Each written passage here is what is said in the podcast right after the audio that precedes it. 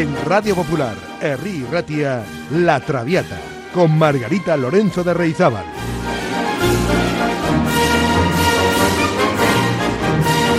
Pasión por la lírica.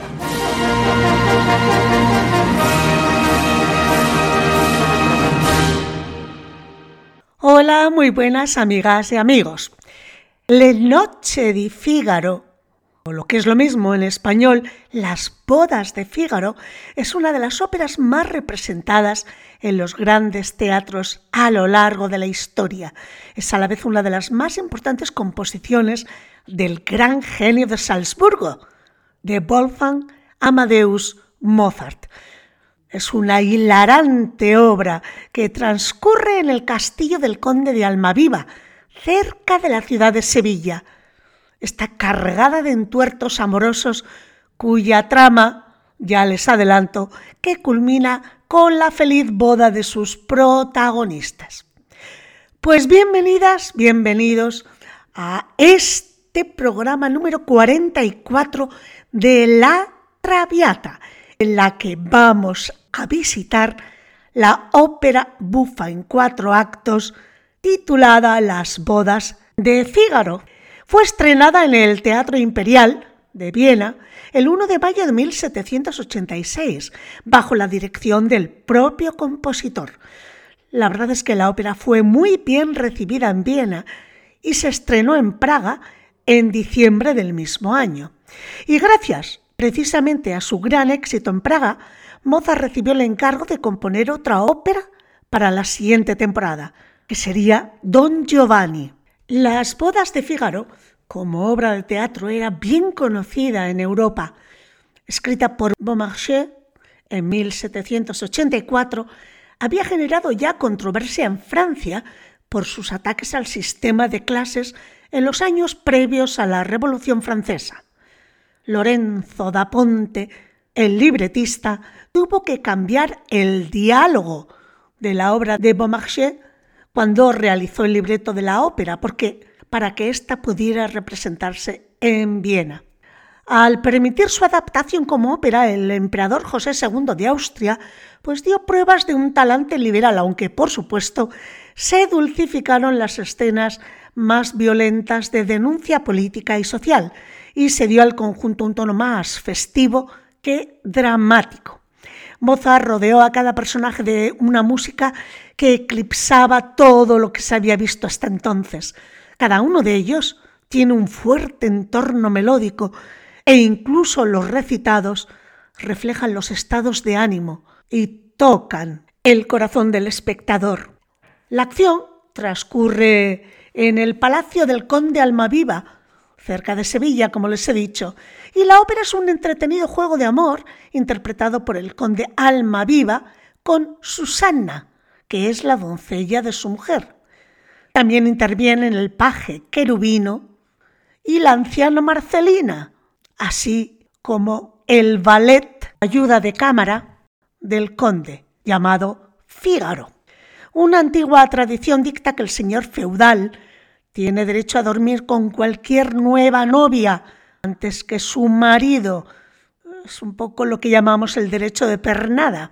Pues aunque el conde Almaviva había abolido esta costumbre en sus territorios, ahora lamenta haberlo hecho en vista de la boda inminente de la hermosa doncella Susana con su sirviente Fígaro. Vamos, que le habría gustado dormir la primera noche con ella. Se estrenó, por cierto, en España, en el Teatro Real en Madrid, el 12 de febrero de 1903. Pues entre los 28 números componen el total de la ópera, solo 14 son arias de cantantes solistas. El resto, la otra mitad, son dúos, tercetos y escenas de conjunto. Y en esto reside precisamente el secreto de su viveza, de su dinamismo. La verdad es que la eliminación de lo estático del área confiere al conjunto un dinamismo sorprendente. Vamos a repasar los personajes principales. Hemos dicho el conde Almaviva, que es un aristócrata sevillano, es barítono. Fígaro, criado de Almaviva, también es barítono. Querubino, que es un paje de Almaviva, resulta que lo hace una, una soprano o mecho soprano, una mujer. Antonio, que es el jardinero de Almaviva, es bajo. La condesa Rosina Almaviva, la esposa del conde, es soprano. El doctor Bartolo, médico y abogado, es bajo. Don Basilio, el profesor de música, es tenor. Y don Curcio, notario, tenor también.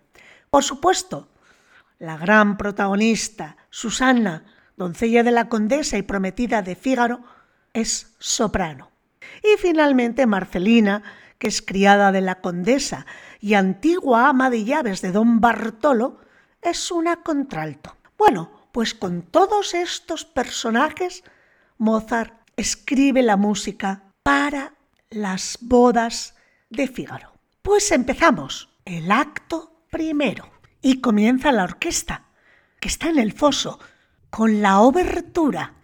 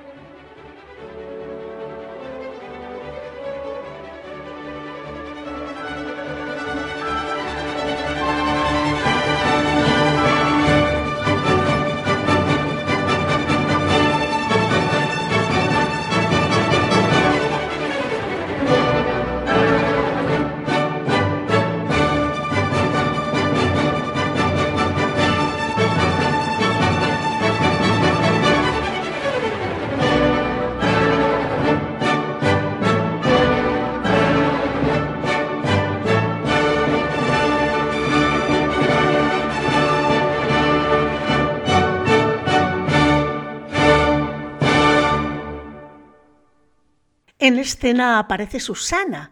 Se está probando un sombrero. Fígaro, que va a casarse con ella, está midiendo la habitación para ubicar la cama. Susana insiste en que no se debe colocar la cama en ese cuarto, porque está muy cerca de la habitación del conde y este no es de fiar.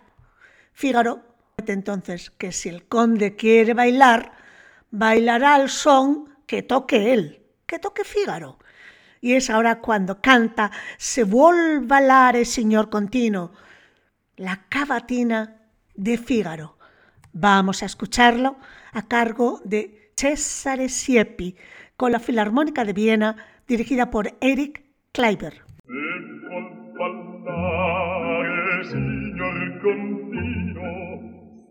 vuol ballare, signor Contino, il chitarrino le suonerò il chitarrino le suonerò sì le suonerò sì le suonerò.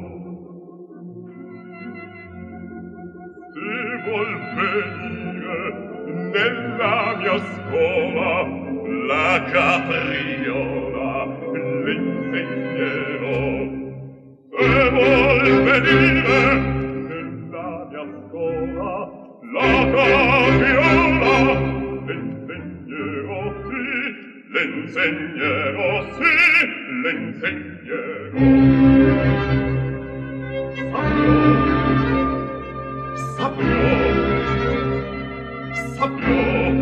sapio, sapio, ma piano.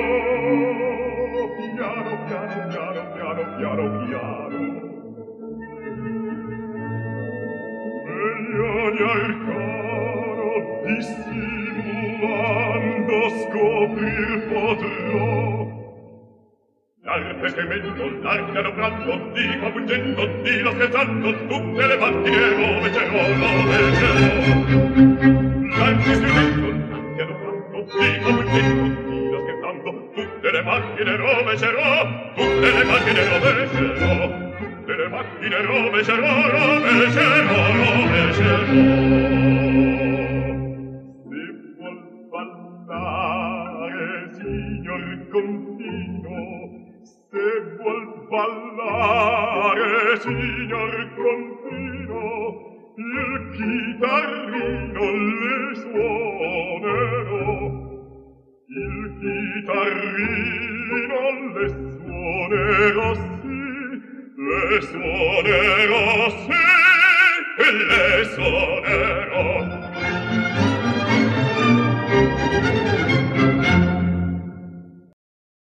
Hermosa voz, de verdad, la de Cesare Siepi, que acabamos de escuchar en este primer área del primer acto de Fígaro. Bueno, pues cuando se marcha Fígaro, entra Bartolo en escena, que en una ocasión fue burlado por Fígaro y manifiesta su deseo de venganza. Y si Bartolo está disgustado con Fígaro, no lo está menos Marcelina con Susana, ya que también Marcelina está enamorada de Fígaro. Las dos mujeres cantan un dueto de fingida cortesía que se titula Via resti servieta, acepta mis deferencias. Después del dúo, Marcelina sale de escena. Vamos a escucharlo.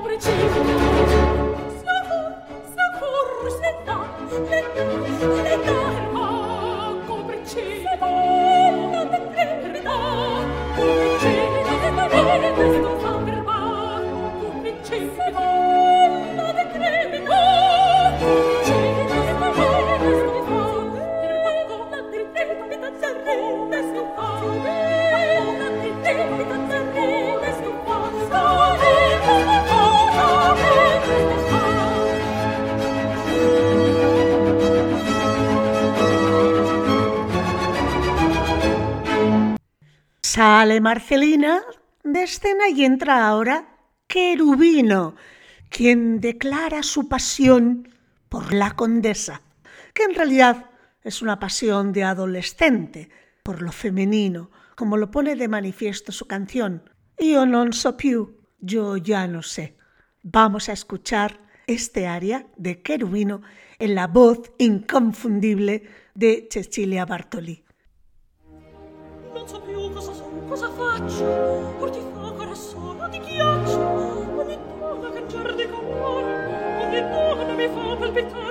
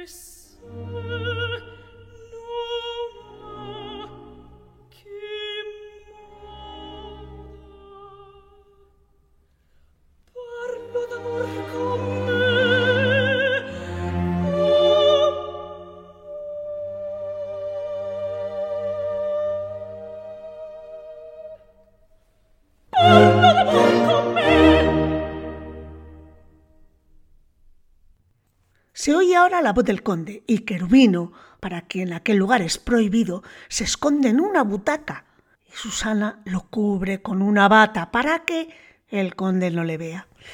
Conde de Almaviva solicita a Susana, pero pronto ha de esconderse también porque se escucha fuera de la estancia la voz de don Basilio, es maestro de música y organista del palacio y correveidile para todo tipo de intrigas.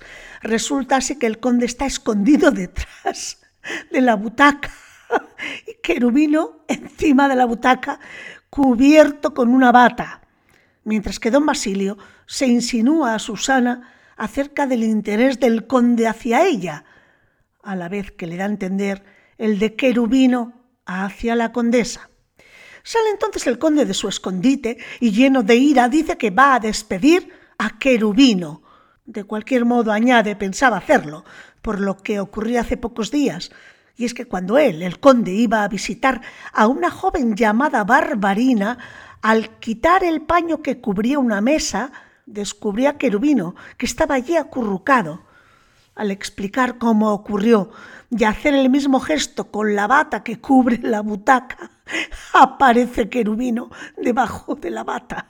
El conde está ya en cólera, sobre todo porque piensa que Querubino no ha escuchado todo lo que allí se ha dicho. Y Querubino, por su parte, trata de disculparse, diciendo que ha hecho todo lo posible por no oír nada. La escena se interrumpe con la aparición de Fígaro, acompañado de un grupo de lugareños que arrojan flores a los pies del conde.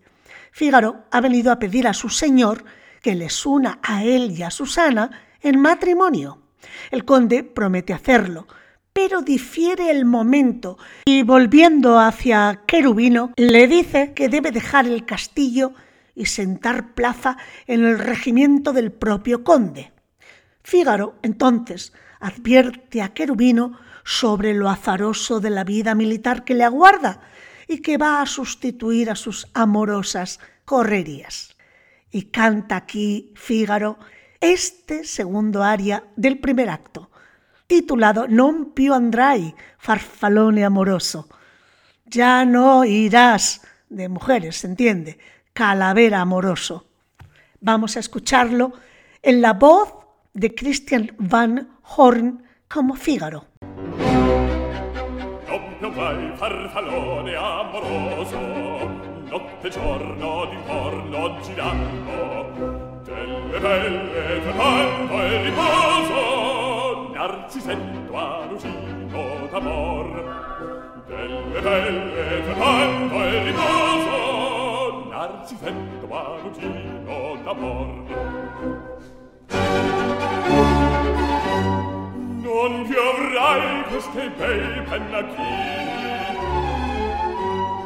quel cappello leggero e gallante quella troma quell'aria brillante quel felmiglio d'onesco color quel felmiglio d'onesco color non piovrai bei pennacchini quel cappello, quella piuma, quella brillante.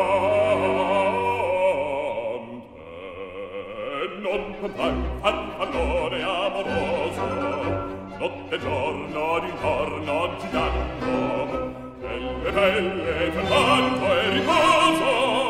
non sento a lucino d'amor, nelle belle c'è tanto e riposo. Giuseppe Barugino d'amor. La begien hofer bacco, Ramus hocis fentus hacco, Io pen spalla, Sciova fianco, Collo dritto, Muso franco, Un gran casco, Un gran turbano, contante, poco contante, poco contante. Ed invece del fandango, una parte per il fango, per montagna, per valloni, con le nevi soli oni al concerto di tamponi, di bombare di cannoni, e le palle in tutti i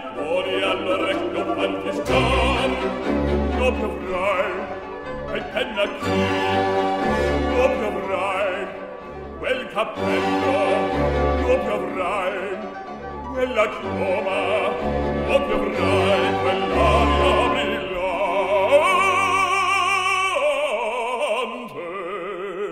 Non piantai farfallone amoroso Notte e giorno d'intorno girando Nelle pelle del manto e riposo Narzisetto vanogino d'amor nelle pelle del vanno e riposo.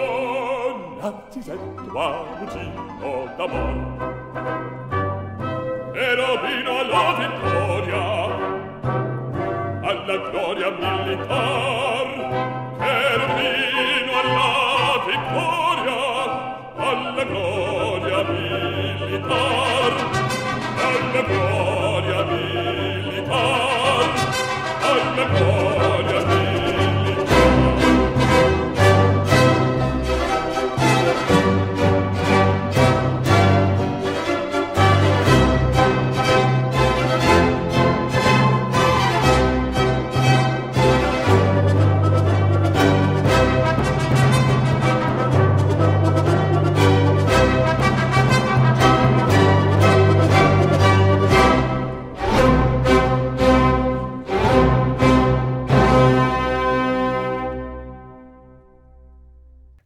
¡Buah! ¿Cuánto estoy disfrutando esta ópera? ¿Y saben por qué? Porque el protagonista, Fígaro, es barítono. Me encantan las voces graves de hombre. En fin, lo siento por los tenores, porque tienen mucha fama y muchos agudos, pero... En fin, tiene que ser algo muy espectacular para que a mí me conmueva. Sin embargo, estas voces graves lo tienen todo, unos armónicos ¡ay! que llenan el espíritu. Bueno, pues eso. Y así concluye el primer acto. Comienza el segundo acto. La condesa está en su habitación y se lamenta del desvío amoroso de su marido Almaviva y canta aquí, Porgi, amor, cualquier ristoro, dame amor algún remedio y lo vamos a escuchar en la voz de Diana Damrau.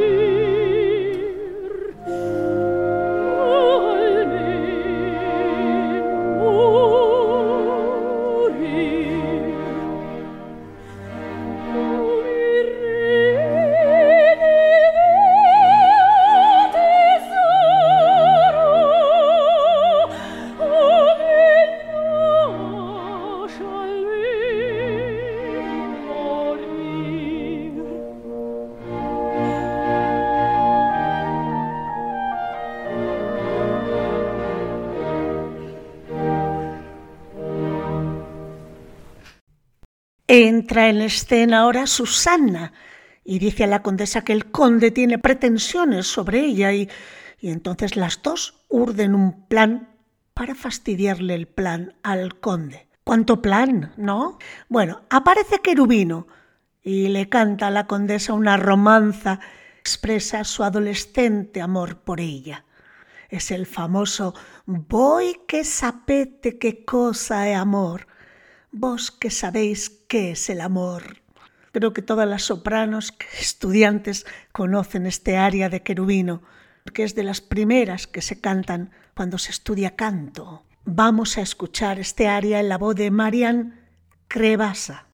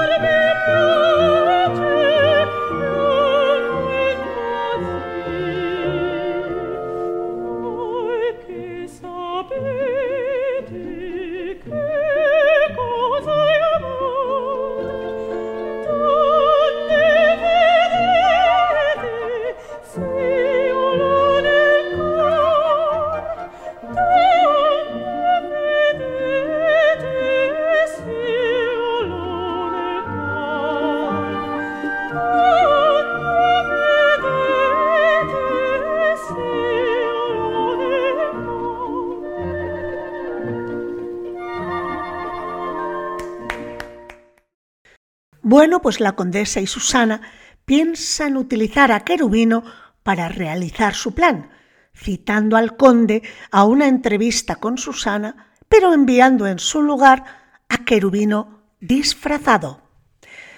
Con este fin, las dos mujeres comienzan a vestir a Querubino, tras cerrar prudentemente primero la puerta de la habitación. Pero entonces se escucha afuera la voz del conde, Querubino se marcha a todo correr a otra habitación interior y la condesa no puede evitar su confusión cuando hace entrar a su esposo. Entretanto, también Susana se ha escondido en una alcoba. La actitud nerviosa de la condesa aumenta a las sospechas que ya tenía el conde.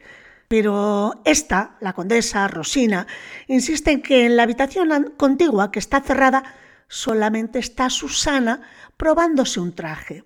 El conde no se lo cree y dice que va a buscar herramientas para forzar la puerta, a la vez que obliga a su mujer a acompañarle para que no pueda abrir a quien estuviese oculto. Mientras los condes están fuera de escena, Susana sale de la alcoba en la que había estado escondida y va a liberar a Querubino de su propio escondite. Pero al no poder salir del lugar en que están, Querubino salta por una ventana y Susana entra en la alcoba en la que había estado escondido Querubino. Total, que vuelven el conde y la condesa de buscar las herramientas para abrir la puerta y la condesa, pensando que Querubino está aún oculto en la habitación contigua, se lo dice al conde y le pide perdón. El conde furioso y espada en mano abre la puerta y aparece Susana para sorpresa no solo del conde, sino también de la condesa. Cuando se recobra de la impresión, la condesa le dice a su esposo que su confesión fue una artimaña para avergonzarle y que, por supuesto, quien había estado todo el tiempo en aquella habitación había sido Susana. El conde, avergonzado por sus celos, es ahora quien pide perdón a la condesa. Bueno, ahora aparece Antonio, el jardinero, que es tío de Susana. Parece en ese momento todo enfadado porque alguien saltó desde la ventana y ha estropeado todas sus plantas. Fígaro también ha entrado en escena y dice que fue él quien saltó, pero Antonio le pone en un aprieto al mostrar un papel que se le cayó a la persona que saltó por la ventana. El papel es ni más ni menos que la credencial, digamos el carnet de identidad de Querubino. Aunque Fígaro dice que Querubino se lo había dado porque le faltaba un sello, el conde no queda convencido. Ahora se presentan como aliados suyos. En este momento en que dura de Fígaro, Marcelina, Bartolo y Basilio, quienes plantean ante el conde la demanda de la primera. Quiere que Fígaro se case con ella en compensación de una deuda que no le ha pagado. La complicación de este nuevo caso queda en el aire cuando cae el telón del segundo acto. Como ven, se trata de una comedia de enredo en toda regla. Y da comienzo el acto tercero. Susana, siempre pensando en tomar el pelo al conde, le promete a éste, en un dueto, encontrarse con él en el jardín.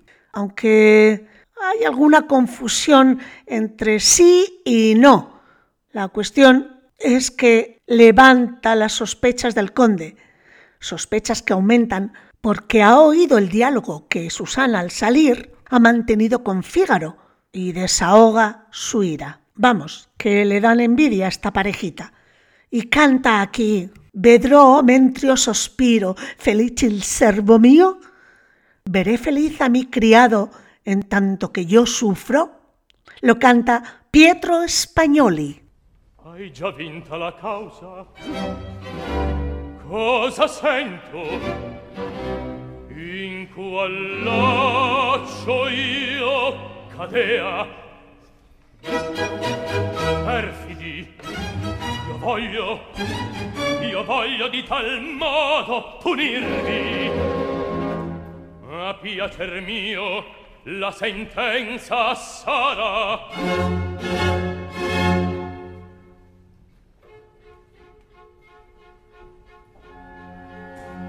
Ma se pagasse la vecchia pretendente.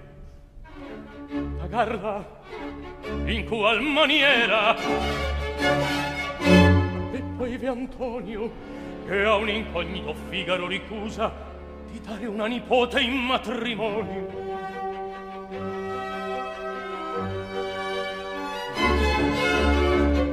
Coltivando l'orgoglio questo mentecatto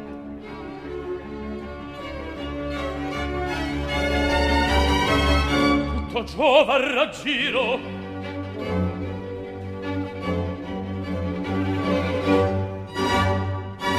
Il colpo è fatto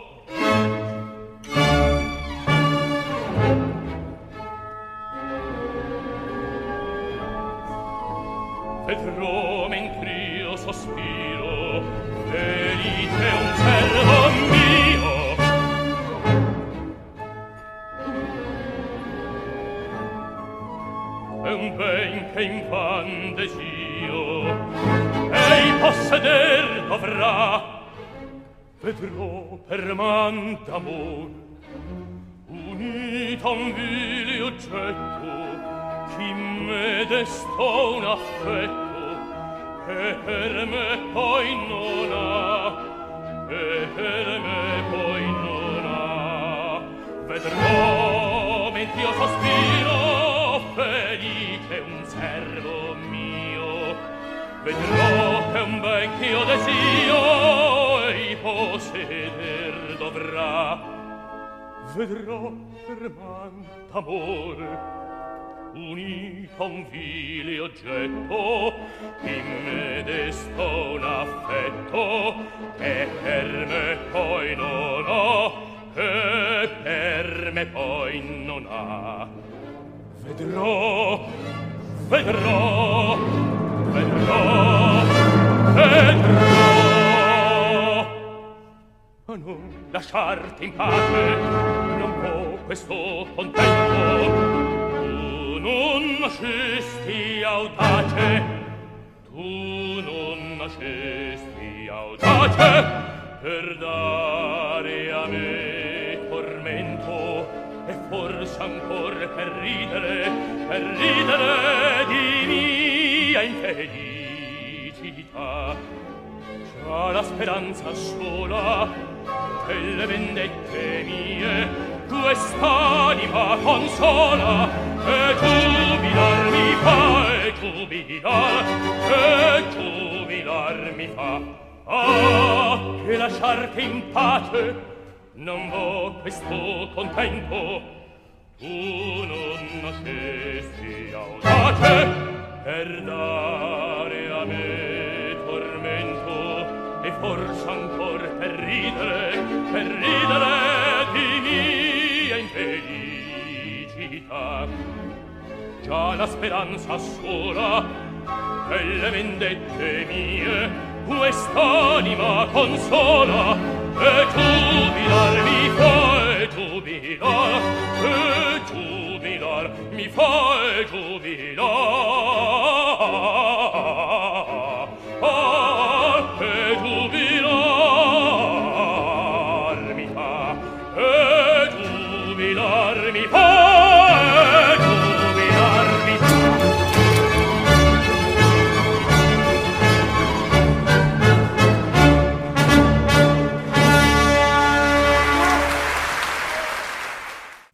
Vamos a ver si consigo terminarla, porque es una ópera muy larga, con cuatro actos. Venga, no perdemos el tiempo. ¿Qué pasa ahora? Pues que Marcelina, acompañada por don Bartolo y Curcio, exigen a Fígaro el cumplimiento de su promesa de casarse con Marcelina.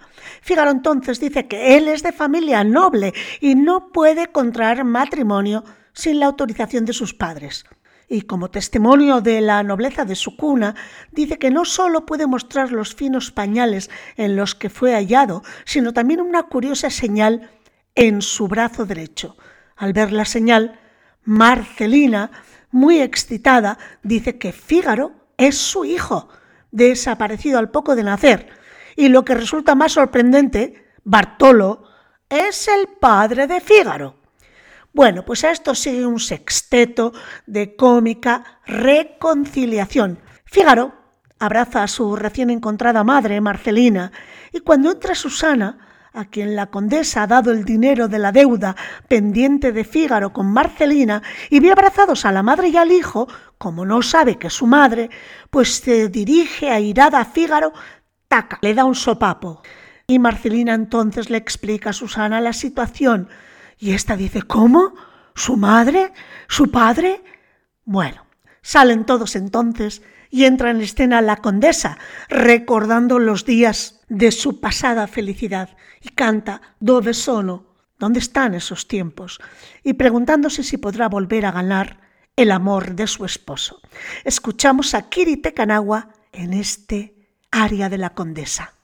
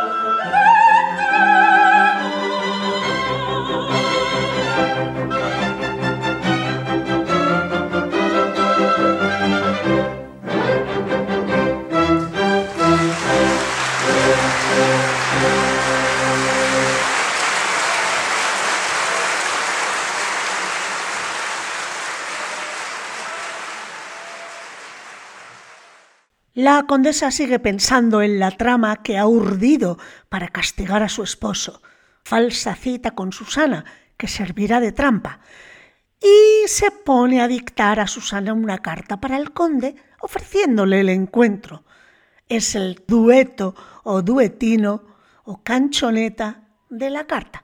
Escuchamos a Kiri Tecanagua y a Mirela Freni en este dúo. Susana repite lo que le va dictando la condesa. Scrivi, che io scriva, ma signora, scrivi dico. E tutto io prendo su me stessa. Canzonetta sull'aria.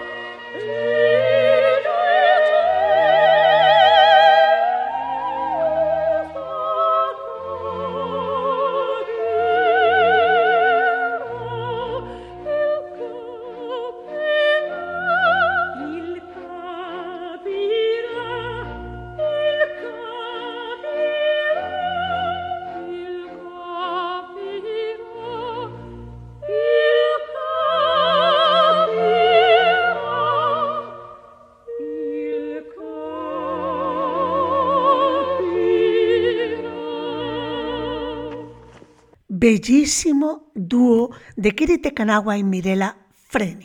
Pues ahora Figaro anuncia que va a comenzar la ceremonia y el baile y dos parejas felices piden la bendición del conde. Las parejas son Fígaro y Susanna y también Bartolo y Marcelina, los padres de Fígaro, que han decidido unirse en matrimonio.